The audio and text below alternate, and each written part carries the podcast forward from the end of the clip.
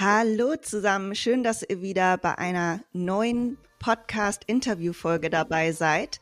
Diese wird auf Englisch sein, da ich heute meinen ersten internationalen und männlichen Gast vor mir sitzen habe, nämlich ehemaliger CrossFit-Athlet, Vater und Übungsvariationsguru Markus Philly. Und ich folge Markus schon seitdem ich gerade mit meiner Bodybuilding-Wettkampfkarriere aufgehört habe. Und ich habe alle seine Übungsinspirationen in mich aufgesogen und er hat durchaus meine jetzige Art zu trainieren beeinflusst. Und Markus hat inzwischen fast eine Million Follower auf Instagram und fast oder über 100.000 Abonnenten bei YouTube und macht wirklich ganz, ganz tollen, hochqualitativen Content. Und letztes Jahr hatte ich schon die Gelegenheit, mit Markus ein privates Gespräch zu führen über Familie, Training und Business. Und ich finde das immer so toll, wenn man sich austauschen kann unter Gleichgesinnten und finde es wirklich beeindruckend, wie er alle Säulen irgendwie stemmt. Und daher wollte ich euch gerne daran teilhaben lassen und switche an dieser Stelle zu Englisch, um unseren Gast endlich zu begrüßen. Hi Marcus, how are you? I'm good this morning. It's early over here for me. I know it's an afternoon for you, so we're just getting our day started. Yes. No, actually it is 10 here. I'm in Ohio. So Oh, yeah. you are. I gotcha. Yeah, I haven't had breakfast yet. I just had my coffee. Now I have a tea. So it's not um, so late as in Germany, but you're right there. Right, right, right. And yeah, so I started my podcast introduction in German. I wanted to tell my listeners about how I came across your account because when I was, I don't know if you really know, but when I was finishing my bodybuilding career, I was searching for something new. I was searching for new movements and I found you on Instagram. So I was just so inspired by all the variations that I can do because I did four years of bodybuilding and competing international. And then I thought, wow, this is pretty awesome what you're doing. I can stay in my shape. I mean, it was still a goal to stay there and I can also investigate in new movements. And one of my goals was at that time to reach my first ring muscle up and a handstand, but also to just play around a little and not, you know, just doing bicep yeah. curls and bench press and things like that. So that was really inspiring to me. And yeah, I'm so happy and thankful that you can now be here in my podcast so I can show people. Well, this is, yeah, this is terrific. Thanks for sharing that kind of, or the origin stories of how you came across the work that I've been doing for the past few years. Yes, yeah, it was really a journey when I think of yeah where I was starting, and now I can't even imagine just training in in that style. And I'm so so glad that I yeah, just can show some variations and you definitely were having an impact on on that, you know, style of training. But maybe you can tell us in the beginning a little bit about your career because I also said in my introduction that you were a CrossFit athlete and now you you still do like components of CrossFit, but what was your athletic mm -hmm. career? Have you had any other sports background? And yeah, how was this route going for you? Sure. Yeah, well, I, I definitely had a sports background um, from early, really young. Uh, that was sort of where I poured my energy and time as a young kid was into sports. Um, I didn't have a lot of like artistic hobbies or musical hobbies or anything else other than sports and academics. Those were two things that I really worked hard at, and um, I, I, liked both of them. I really loved certain sports. Soccer um, was like a, a primary sport for me growing up, and so was um, golf. Golf was something my dad did that I, I kind of fell in love with at an early age. Just getting a chance to play with him on the golf course, it felt really, you know, special to get to you know do something that was sort of like a it was a it was kind of like a grown up sport. You know, there weren't a lot of kids my age playing. I got to spend you know long hours with him on the golf course, and um, we were fortunate to kind of grow up in an area that uh, we, we spent time at a at a home, uh, you know, for a portion of the year every year that was like right on a golf course. So you walk out the backyard and you're you know, on the on the fairway. So um, so those were sort of my like youth sports, and soccer was very you know connected me to my physicality and um, I, I don't know when I started to like, you know, be aware that there was like this possibility to train my body uh, to be more fit, you know, not just get better at soccer, but be more muscular, be more, you know, uh, so stronger, faster. Um, but that started at an early age too. Uh, so golf was like a, a, great sport to learn mental, you know, discipline, focus, and uh, you know, it was not a very physical sport, although physicality helped me over the years. And then soccer was a place where I really got to channel, you know, passion for for fitness, for conditioning, for um, strength, agility, coordination, and those two laid a great foundation for me to like have strong legs and strong upper body. Um, and then I got into weight training when I was 14 years old. So I went to a gym because I wanted to have bigger muscles and I wanted to, uh, you know, channel some of my athletic energy um, after practice was over. And, you know, a few of my friends started to get into weight training. My brother was a little bit into weight training. So we just started doing that. So, you know, I didn't, I didn't really pick up CrossFit until I was, um, I don't think I even became aware of CrossFit until I was 21, maybe 22 years old. So I had about eight years of really good resistance training under my belt. And uh, that varied, you know, it ranged from all different types of approaches to, to training and resistance training. I had even started to learn Olympic lifts when I was in college playing um, collegiate soccer. So I, I, arrived at CrossFit with a better better than what most people arrive at the sport or at the, the fitness methodology at that time with, which was, you know, eight years of, of lifting background and lots of you know bodybuilding reps, um, lots of learning how to mu- isolate muscles, how to contract muscles, how to flex muscles, how to go to failure, how to deal with soreness. You know, basically like learning how to push myself before CrossFit was ever there. And, and that helped me arrive at you know 21 years old, step into a whole new world of fitness, um, and then you know have success as an athlete, but really take all of the experience that I had in CrossFit and sort of em, em, embrace it as as a coach and as somebody who's thinking about fitness for you know close to a decade at that point. So a decade of fitness before CrossFit, a decade of fitness with CrossFit.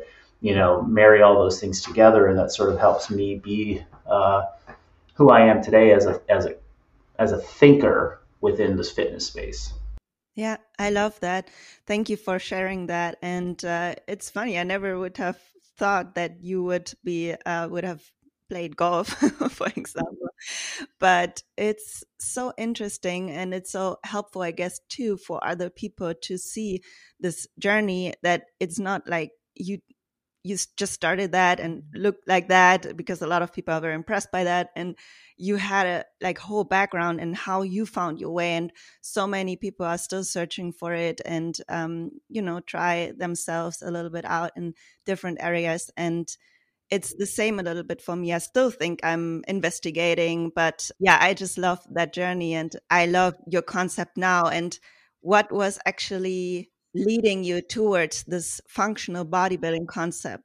So were you saying, all right, this is now what I want to do. This is my my philosophy basically. Yeah, that's that's a good question and it's one that sort of I've told a number of different ways. The way I'll tell it today is that um, I think when I was an early on training, you know, in my teenage years, it was sort of just like, you know, uh, I think as a 15, 16, 17 year old male who's in the gym, um, there's almost, you know, you can obviously make training mistakes and you can do some of the wrong stuff, but you're pretty resilient and you're pretty capable of just handling a lot of stuff. And you know, most most kids at that age are, are not training properly, but they're still seeing results because there's a lot of testosterone. They're very resilient, and there's kind of beginner beginner gains, so to speak. Honeymoon um, phase, I always say. exactly right. Um, but then at some point, it became really clear to me, and this is probably in college. I met I met a it's like the first time I started really applying appropriate training methods with nutrition for specific outcomes. It's sort of like seeing like, hey, I'm, I'm I'm out of the honeymoon phase, but now I can apply really good training principles and be thoughtful, and I can see results. And it was sort of like my first experience with that.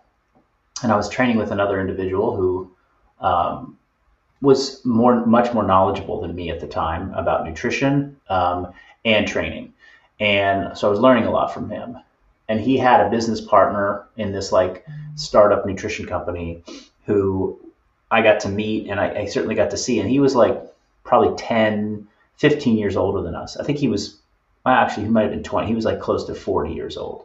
Mm-hmm. And this guy looked amazing. You know, he was like well built, like, you know, just good muscularity, like really clear skin, just like handsome guy, and was like you know, and I and I would I would always ask my friend, I was like, hey, what's his, you know, like we're trying to dissect like what's this guy's secret, and he was like, well, and we both arrived at this like, well, he's not doing anything crazy. He's just doing this a lot of the same consistent stuff. He's been doing it for 20 years, and he's been eating like this. Like this was he was you know at the time it was like eating whole grains, vegetables, protein, quality fats, like just you know a really balanced diet. And he had been eating like no processed stuff no sugar no nothing for for like two decades. And he was like yeah i think it's just like great training principles you know consistently with like good diet. And if you do it long enough you just like look amazing. And i'm like okay that makes a lot of sense. Like how do i okay that's my mission you know is how do i become this guy chris who had been doing it for 20 years and i got i got all this time ahead of me. Now with that, you know, it's like, okay, well, I could go for a walk every day and, you know, eat this kind of diet, and that might be the most, that might be consistent, but it's not going to get, it's not going to scratch that itch of like, I want to push myself physically. I have this desire to push myself as a physical person. I want to see what I'm capable of.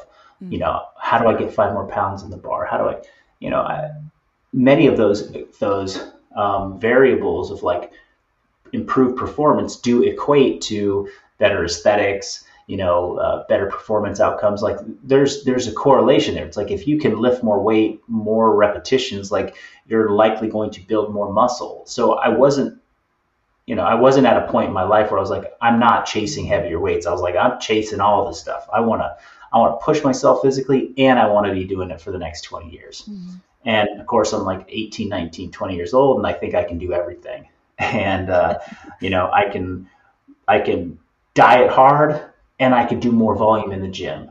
Mm. I could cut calories and I can get shredded and I can push weights and PR and and everything was going sw- swimmingly, you know. Mm. And then 21, I was 20 or 21 years old, and I had a I had my first kind of major injury mm. where um, I didn't get injured on the soccer field. I didn't get injured doing something. I had an overtraining, you know, from the gym injury where uh, my, you know, left side SI joint or, you know, lumbar sacral area of my back um, had significant pain. I had radicular symptoms, so like nerve pain down my leg, and I basically had like a, a pretty severe back injury. And there wasn't a single moment. I remember a day of training. I remember there was like, you know, in the last month before my injury, you know, I would do like a big leg day or a big lower body day, and my like low back would kind of get hot, you know, and I'd feel like, ah, oh, it's a little tight, you know. Um, but this was like, I remember this day where it was just like, it was a whole new feeling. It was like something had given out. It was like weak. It was vulnerable. Like I was laid up on the couch, and you know, when that happened it led to a big cascade of like downward stuff for me, like mm. injury, can't train. Uh, you know, I was in the middle of winter in college on a tough semester of school. Um, I started to see this thing that was like this anchor point of my life that was that added so much positivity become this source of like negativity like depression, um, pain, you know, physical pain, emotional pain, and it just was sort of evaporated, taken away. and that uh, that was really like, I mean, it was at the time it was it sent me into a deep depression, and that lasted for quite some time.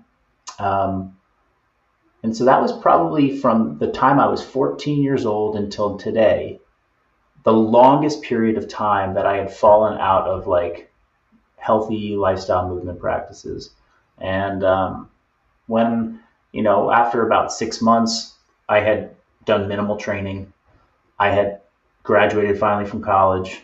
I was kind of directionless in a way. I, I knew I wasn't ready for graduate school, but I also was like kind of depressed because like my body had was, you know, didn't look anything like it did six months ago. You know, Jack shredded, feeling amazing. Now I was soft, lost weight, felt like out of shape, like, and I knew I wanted to reconnect with that feeling, but I was like, I can't do it the way I did before. Seriously, like I'm not, I'm not invincible. You know, I didn't have the right approach. I was mm-hmm. trying to push it too much and I lost something in the process. And so that sort of set the stage for like the future where it was like, okay, I only, I want to, you know, there's back to like what I had said before, which is like, what leads to lifelong sustainability and consistency in this, you know, healthy eating movement uh, balance, and and then also like be mindful of like that desire to push myself. Where does that like? Mm-hmm. Where, how do I scratch that itch without overdoing it? And mm-hmm. that kind of became like the the lifelong mission was to kind of solve that puzzle. And I don't know that that's I'm, i certainly haven't solved it. It's still uh, something that I juggle, and I think every person that gets into a movement practice, you know, has to balance that. It's like, okay, what's sustainable? This is sustainable, but it's not creating the the adaptation that I want. So I have to push it, or I have to challenge myself, or I have to give more effort. You know, oh, I pushed it too hard, and now I'm I'm sidelined with an injury. And there was, uh, you know, of course, a couple years went by where I didn't have, you know, I, sort of like regained some of my my my drive, my motivation, my my consistency, and then I found CrossFit. And I found CrossFit at a time where I was very healthy. I was pretty healed. Like I was starting to feel so much better, and I had kind of recovered from my back injury. I was building my strength back, and all of that with the help of some, you know, coaches that I had along the way that were not CrossFit coaches. And so now here I am. I'm like, okay, I have my I have my my life back, my foundation back, and I want to dive into training hard again. And CrossFit like hit at the right time. And so as happens with so many people in CrossFit, it's like you get swept up by it, and then next thing you know, it's like I'm overtraining again.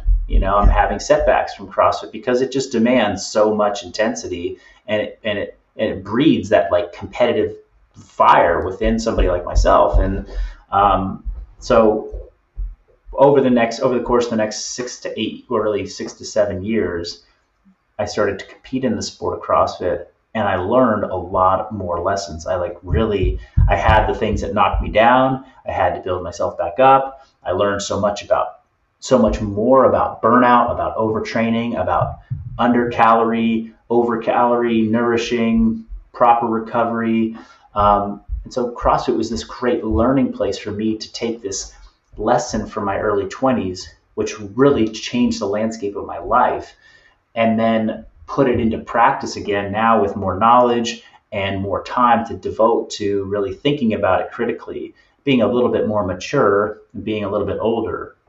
And so, you know, I did that, and and then you know, I, and then I made a conscious decision to just say, okay, well, I'm going to compete in this sport at the world class level. And so I'm making a choice to do something that's unsustainable. I know this is not sustainable, um, mm-hmm. but I'm still able to do it happily and enjoy the rest of my life. And then in 2016, the, the, the balance just shifted and it was like, okay, I'm, I'm doing as good as I can in this sport. I'm 12th in the world, fittest, you know, whatever but it's not sustainable and I'm not enjoying the rest of my life as much anymore. Things are getting too complicated and I can see that it's time to take a step back. And once I took a step back, I always knew that like my focus was going to shift very, very heavily to answering that question from my early 20s, which was, you know, how do I become that guy Chris who looked amazing, you know, from doing 20 years of the right stuff? And um, I knew that what I had done in 2016 to become the 12th fittest, I was not going to be doing for 20 more years just like that. I needed to reassess and redefine that. And mm-hmm. this is this return to that pursuit of understanding what is the balance between giving effort and being sustainable is what functional bodybuilding is really about. You know, um, yeah. a lot of our taglines align with that. How do you become built, not burnt? How do you look good and move well? And so, what that tagline is about is like so many people, in an effort to look good, adopt very unsustainable practices. I'm going to calorie deficit like crazy. I'm going to train super hard. I'm going to get there in three months. But the move well portion of it is sort of the part where it's like, you know, in order to look good, we often give something up.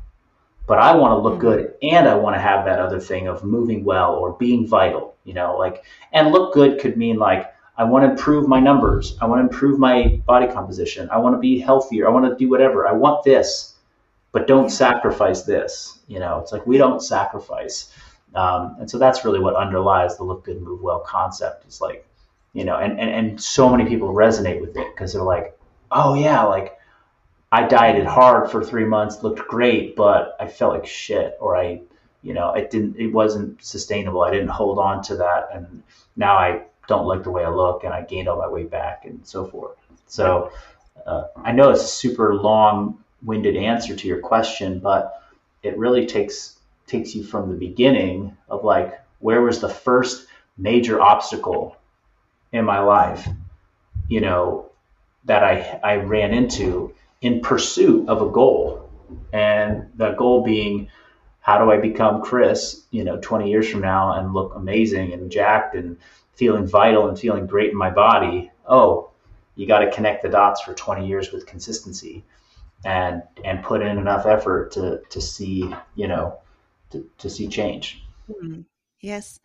Thank you so much. And no, I love uh, long and detailed answers. I love that what you were just saying. And I'm so glad that you had Chris as a yeah, like a role model or someone to look up to and um, hold on to when when you were in these struggling times that gave you a like a little like future perspective on what you really want and what is in the end also healthy additionally and let's say this i always think something happens for a reason or you know at least i want to see the positive side of it and your injury let's say it didn't happen and you were going into crossfit and you were training hard didn't have the perspective of you know being careful and things like that and then you would have gotten injured within CrossFit, maybe even more, maybe something that is not even to uh, recover from now, whatever it could be. So let's take it as a positive thing that happened to you to give you this perspective, of course,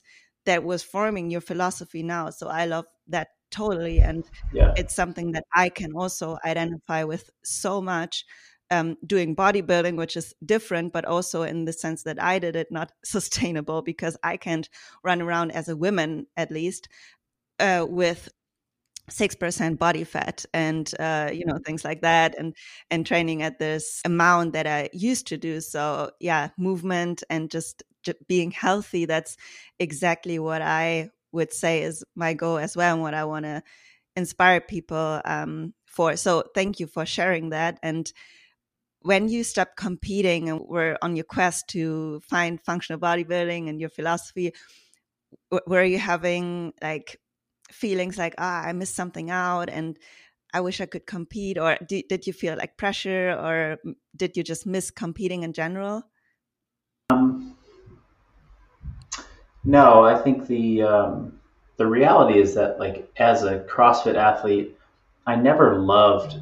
I, I, I was never somebody who loved the competition days. I didn't love the competition weekends. I loved the training and the dedication to you know becoming better at the sport. Um, so my always my happiest times of year were like, you know, really in the far in the off season when we were not you know, there was no competition on the horizon, or, you know, when um, right after the CrossFit Open was over and there was two months to regionals and I had qualified for regionals and I was like, great, the next five weeks are going to be super fun. You know, I love it. I'm going to love training for it. But then as regionals got closer, it was like, I don't love this anymore. And then maybe the happiest time of year was I just qualified for the CrossFit Games.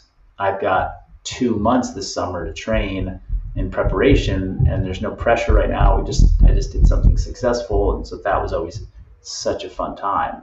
And then the games would be a week or two away, and anxiety and the you know just fear and all this stuff would come up, and so I didn't miss competing. Um, I wasn't like dying to like get back into that stressful, anxious space of, you know, am I good enough? I need to be doing more. You know, how am I going to like keep up with my competitors? What happens if I fail? What happens if you know? Um, am I going to finally be like, dis, you know, discovered as a phony? Like whatever it might be. Um, but you know, when I was training for CrossFit as a sport, like I was I was, you know, working. I was a professional coach and I owned a gym. So it wasn't as if I had no responsibilities. I mean, I had to like show up and work, but it, it felt so aligned with my practice of being a, an athlete and training. Mm-hmm. I had a, you know, girlfriend at the time who then became my fiance, but we hadn't, you know, really started a, a like a full life together. We were both still exploring who we were and and I had like mm. kind of low responsibilities outside of that. So I could dedicate so much to being an athlete. And I made it that way. That was always my like, you know, so I I I appreciated that lifestyle so much. And when I retired, you know, from CrossFit, like it was the start of a lot more responsibility in my life, which um, was something that I welcomed and was like a new challenge, you know, being a husband, being a father, being a business owner. Mm-hmm a, a, different type of business owner than I had been previously. Um, so when I was no longer competing, there were times where I, I longed for the days where I could dedicate to my fitness the way I did when I competed. You know, training three hours a day, four hours a day, you know, it was hard, it was challenging, but I had all the time and the space in my life to do it. And that felt good. You know, I, I, I missed that. Um, you know, to transition to like, hey, can I get a good 90 minute session in today? Like that's a blessing. You know, that started to feel like, oh man, I kind of miss I miss being able to like and uh, I've heard I've heard like athletes uh, specifically I've heard Lance Armstrong say this. It's like, do you miss, you know, cycling? It's like I miss he's like, I miss being in that kind of shape. I miss being that fit.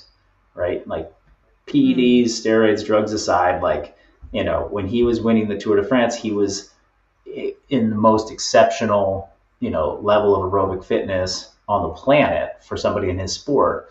And, you know, when you feel that way, you feel at times you feel kind of invincible. It's like you could do everything, anything. And, you know, when I knew I could wake up and go to the gym and clean up 350 pounds and you know, snatch 265 like without even blinking an eye. It's like that's just a you know that's just a Tuesday and do 20 muscle ups unbroken and row a 2K in under seven minutes. Like all that was like yeah, I missed that, but to achieve that meant a lot of time, dedication, consistency, hard work, effort, and you know, at stages of our life, we we stop having the ability to do those things. And this is also a big message that I teach a lot and preach a lot in functional bodybuilding is that you know your life is not going to look the same every year every decade. Like things are going to change. Right now it's a busy time of life you know there's fewer opportunities and windows to really uh, you know maybe express myself physically or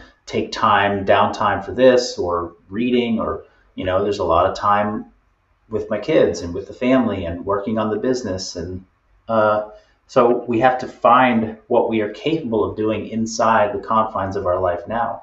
If I if I consistently long for the days when I was competing because I could wake up at eight o'clock and you know as opposed to four four thirty or five in the morning when my kids wake up, like you know I'm just going to be stuck in this like living in the past kind of mentality, which doesn't doesn't serve us. It doesn't help us achieve the goals that we may have today of how we want to feel physically and mentally and emotionally. Um, so yeah, it's it's like it's it's you'll know this about me. I don't give a lot of very simple answers when you ask questions. hey, do you miss competing? Did you ever like? Well, let me tell you a ten minute story. Uh, that's kind of how I go. So I'll stop there.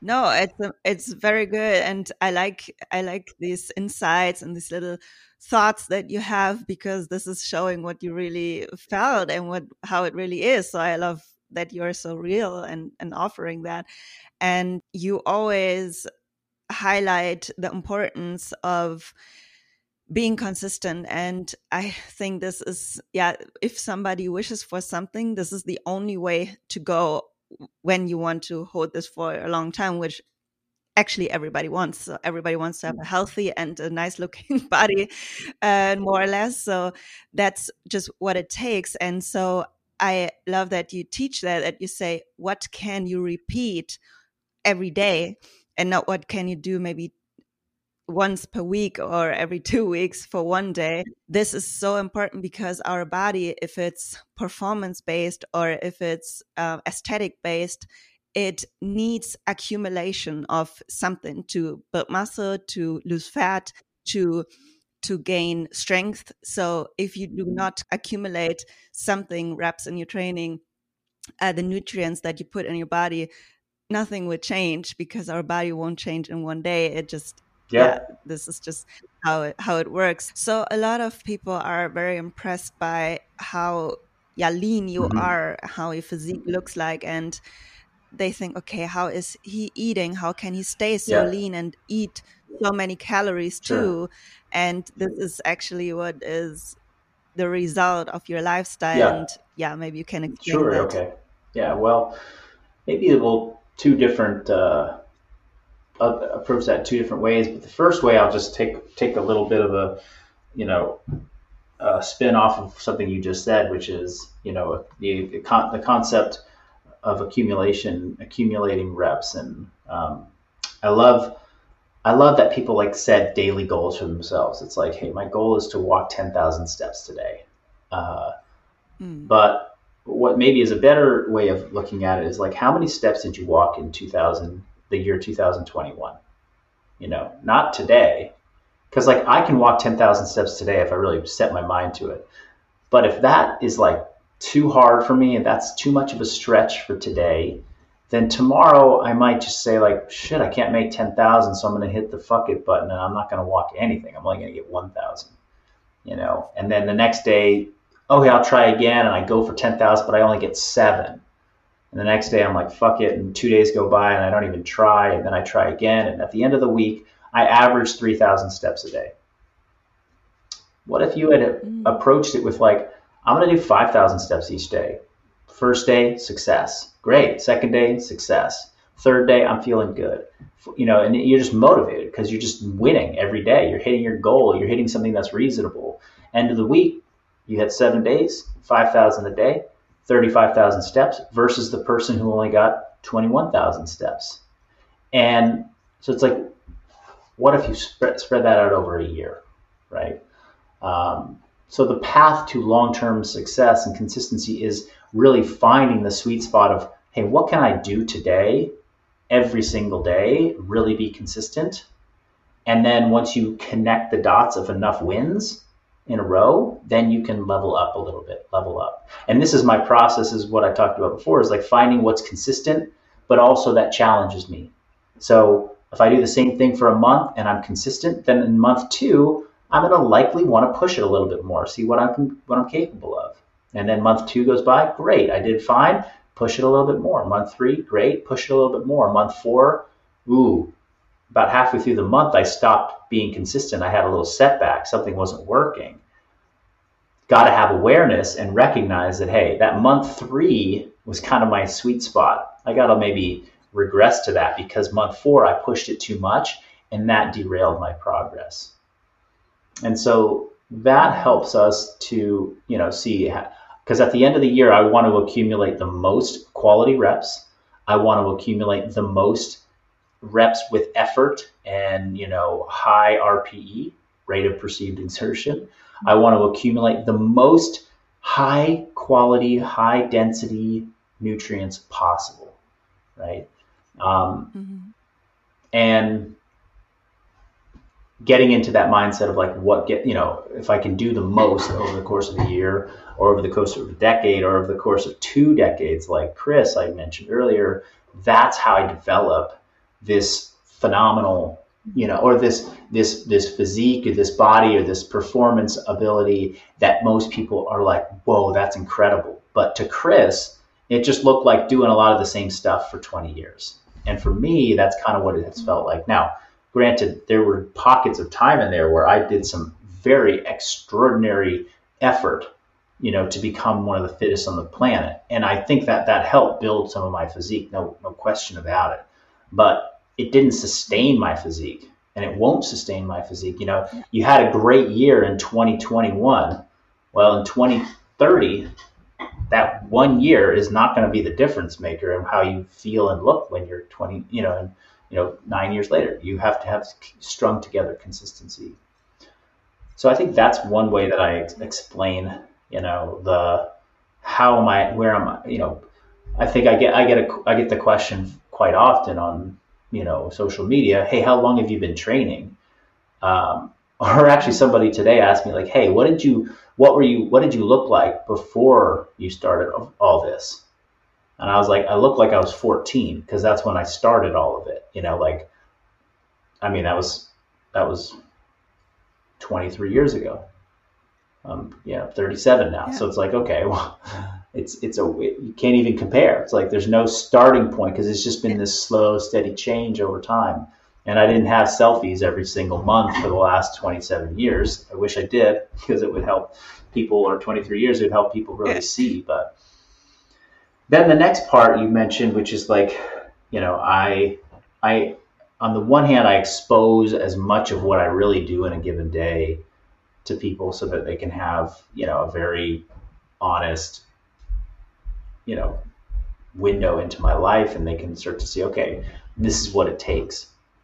But i do that thoughtfully and, and cautiously because you know this like if hey this is what i this is what i'm doing this week or today you know 100 people are going to go out and copy that exactly. They're going to go eat the same exact thing. They're going to go and try and do the exact same workout and it might not be appropriate for them you know. People see like oh man you you ate 3,700, 4,000 calories today. Like, how do you have such high calorie and be so ripped? Like, if I ate that much food, I would like be overfed. I'd feel, you know, I'd get, I'd gain weight in a bad way. And I'm like, you're, you're probably right. You know, like my current level of like nutrient intake and how much I burn in a day is the product of a lot of, you know, time, effort, energy, consistency, and sort of what we'll call building up my metabolism, right? Like, you know, we're, we're designed yeah. to be in homeostasis. So it's like if you start at,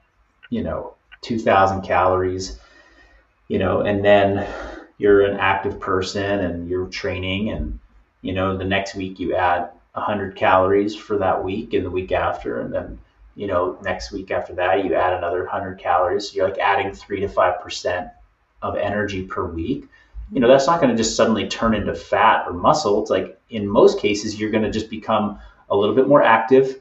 You're going to have a bit more energy. You're maybe if you're choosing the right foods then now you're digesting foods and assimilating nutrients better. You're uh, excreting you know your excretion and your elimination becomes a lot more efficient. Um, you are now like you have more activity throughout your day so that non-exercise activity thermogenesis, NEAT, what people talk about.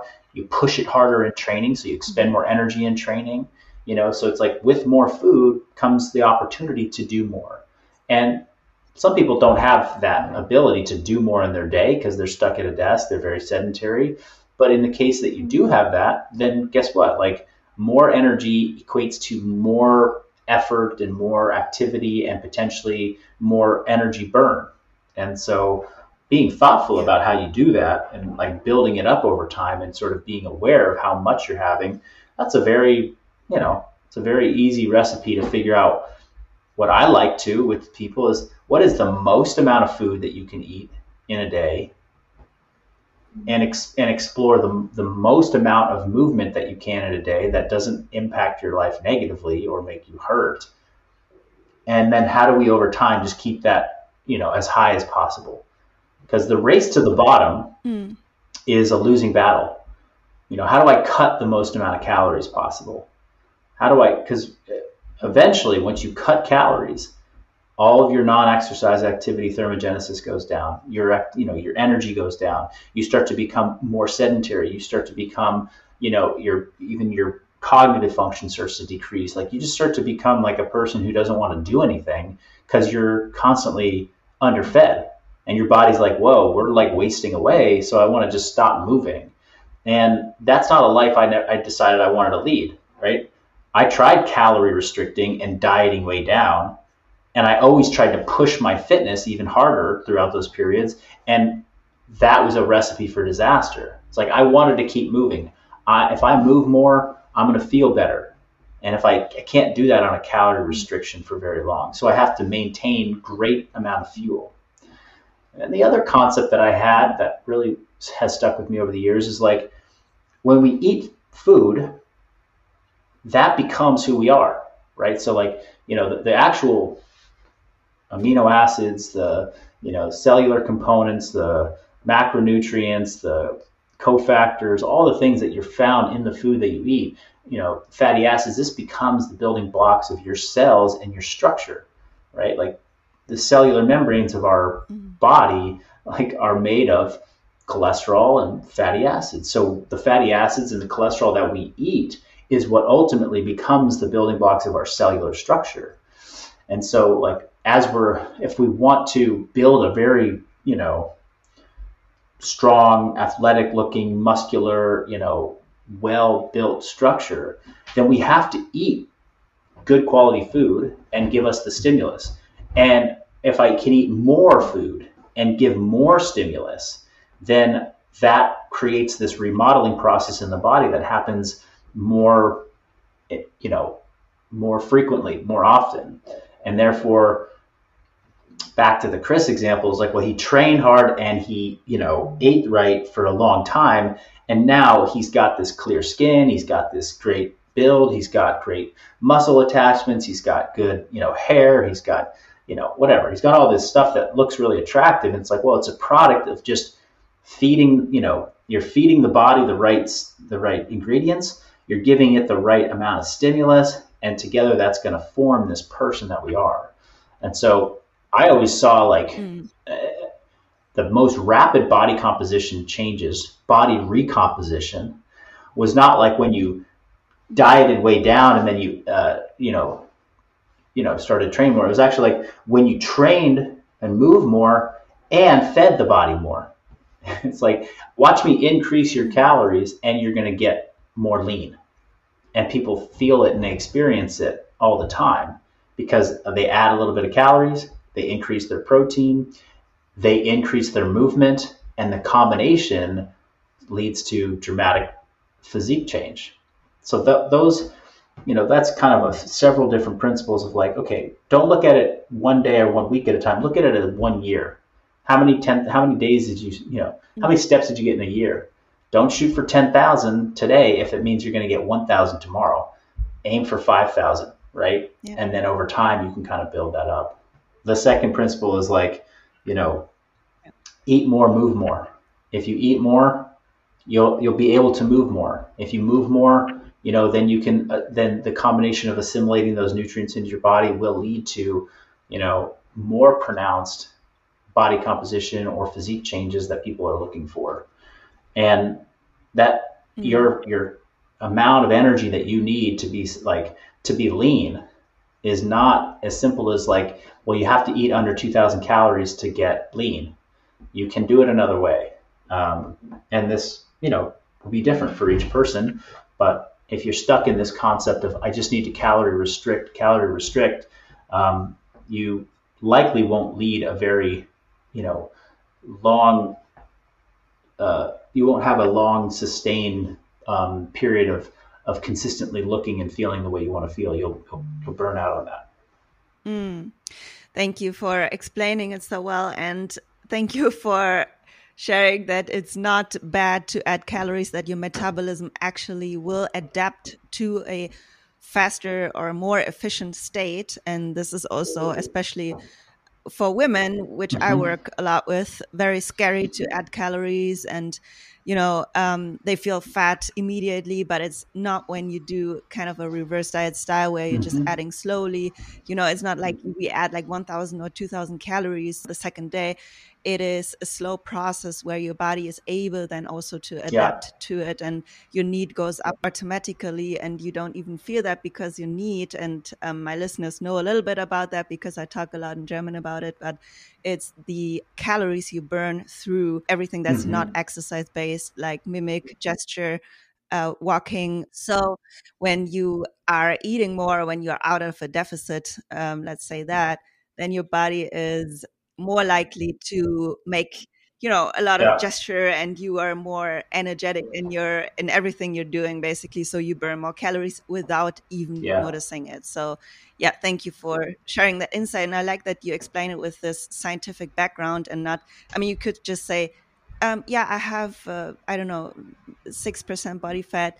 And um, this is only through mm-hmm. this program. So you just explain it very well and you take your time and you do these YouTube videos about it. And I appreciate that a lot because I see a lot of other influencers or fitness people uh, that inspire other people and that are not, yeah, you know, so well, thank you for saying that. that. And um, yeah, I mean, it's that, that, that was, that's been a,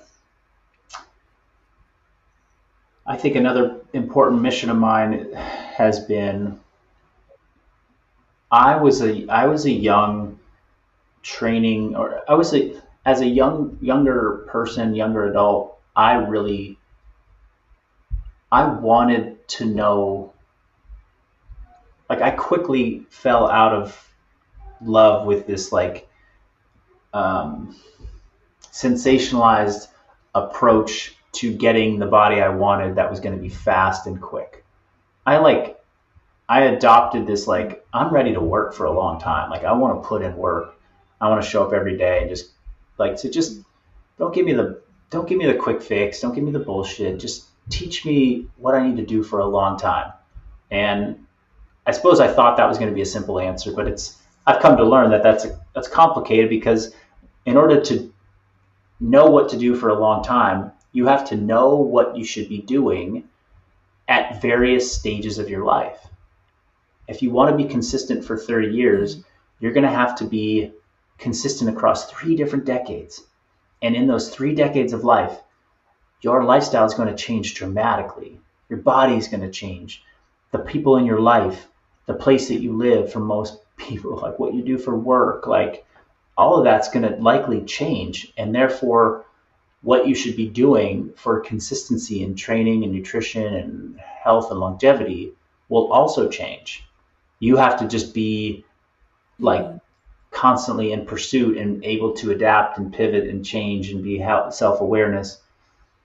So I was that person that wanted those answers early on. And I think if I had stumbled across my YouTube page when I was, you know, 18, 19 years old or my Instagram page, I would have just been like, yes, somebody's finally just like helping break it down. And I would have just like picked apart every little part of you know every YouTube video and gone and just right to the and like that. And so that's what I'm, you know, I don't, I'm not trying to like my my ideal person that watches my videos is not like 18 year old Marcus. It's it's anybody that's like I want to learn and I want to uh, kind of create this bank of knowledge that is going to help me navigate mm life, all the different circumstances that life might throw at me, and navigate it with the goal of let's keep doing this for a long time and make movement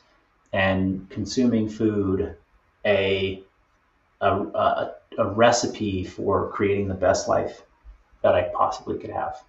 I love that. And um, if you have time, maybe one final question. How does your current routine, daily routine look like with meal prep and eating and training. So, how long do you Yeah. train? How often? Yeah, my current routine is, um, you know, I I don't I don't I work from home three out of the f- five days of the week, and when I'm at home, I don't meal prep. I just take breaks to go and have meals, and I I prepare my food at those moments. Mhm. When I go to the gym, I'll pack you know two maybe three of my meals of the day. Um, and that means you know cooking a little bit of food in the morning and you know getting things packed up in my cooler.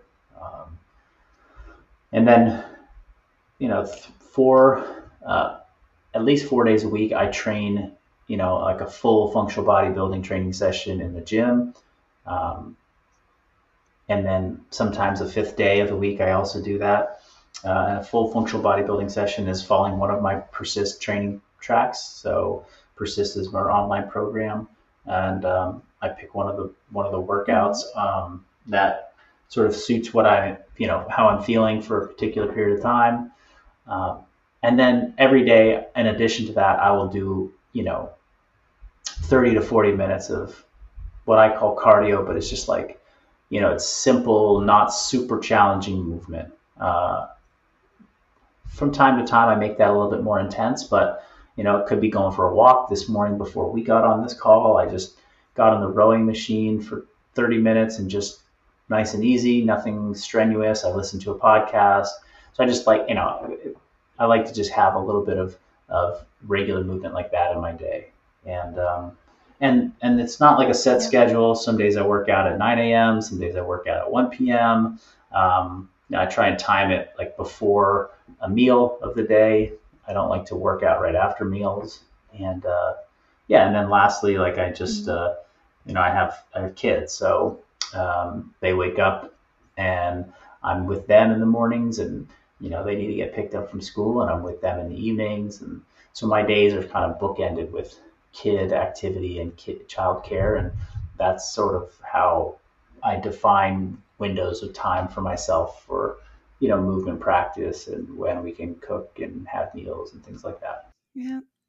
That shows that your program is also very suitable with, um, you know, work and having kids and all of that. So I definitely put your, your programs in the description box of this podcast so that uh, my German community can check it out. So I have so many more questions that I would have liked to ask you, but I know you have a busy schedule and I appreciate that you had this hour for me. So thank you, Marcus, so much. It was my pleasure. Thank you for your questions, and I'm glad we uh, had an opportunity to to do this. Yes, me too.